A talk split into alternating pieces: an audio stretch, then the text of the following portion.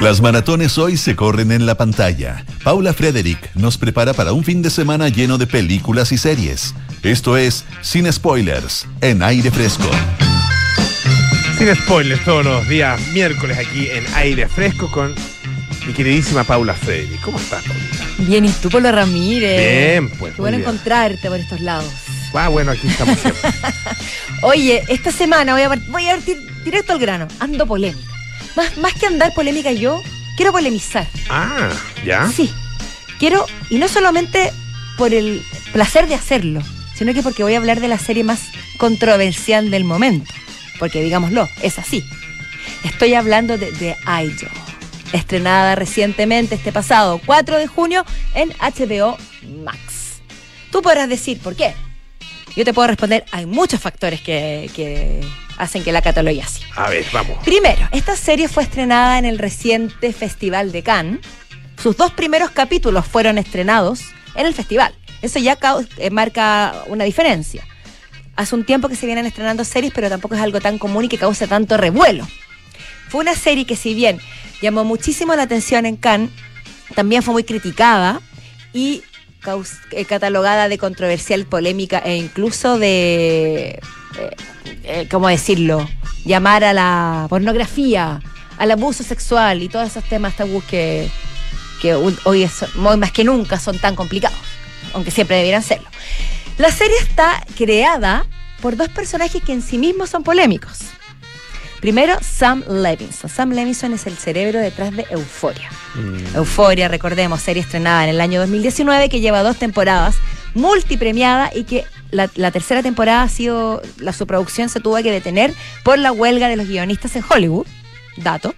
Sam Levinson no es el creador propiamente tal de Euforia, porque Euforia es una serie de origen israelí, pero sí él la tomó, la llevó o la adecuó a la realidad estadounidense de los jóvenes de una secundaria y lanzó a la fama, puso en el estrellato absoluto a Zendaya a quien también dirigió en otra película llamada, Mal- en otra película, esta serie, Malcolm and Mary, que es una gran película muy, muy menor, es decir, pasó más, bastante desapercibida, que está en Netflix, se la recomiendo bastante, Ya.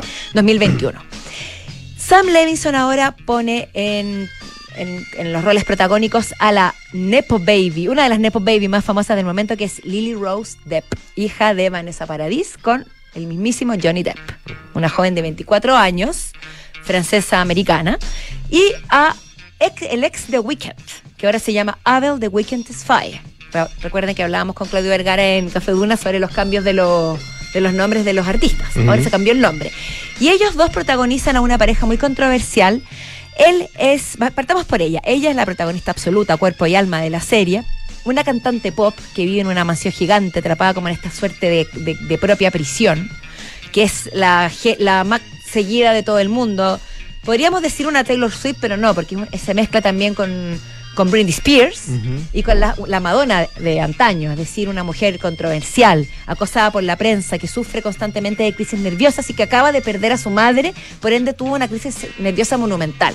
Eso hace que, ¿qué? que sus cercanos, productores, representantes, etcétera, la protejan como nadie y eviten que se entere de cosas que, no, que la pueden causar este colapso. Entonces, desde el primer momento, desde la primera escena, escena la vemos al completo. Quiero decir, conocemos gran parte de Lily Rose Depp. Porque no hay censura, no hay ningún tipo de tapujo al mostrarla como una mujer, una joven mujer que se entrega al, al 100% a su rol de estrella pop. Pero y al mismo tiempo una mujer que si bien se entrega parece estar en otro mundo. Interiormente está tan quebrada, eso es lo que te dan a entender, que ya eh, ella juega entre la inocencia y la, y la sexualidad, como pasa como si fuera cualquier cosa.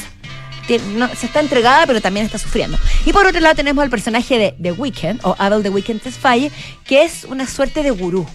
Un hombre que, que trabaja en el mundo nocturno de Los Ángeles, de donde está ubicada esta historia. Y ellos dos comienzan una relación en el que, por supuesto, él será una especie de.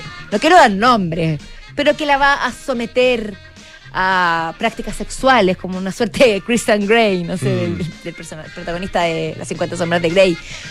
Y también la va a llevar por un camino que ella no conocía, transformándose en su principal apoyo, pero también en alguien que, que la transforma.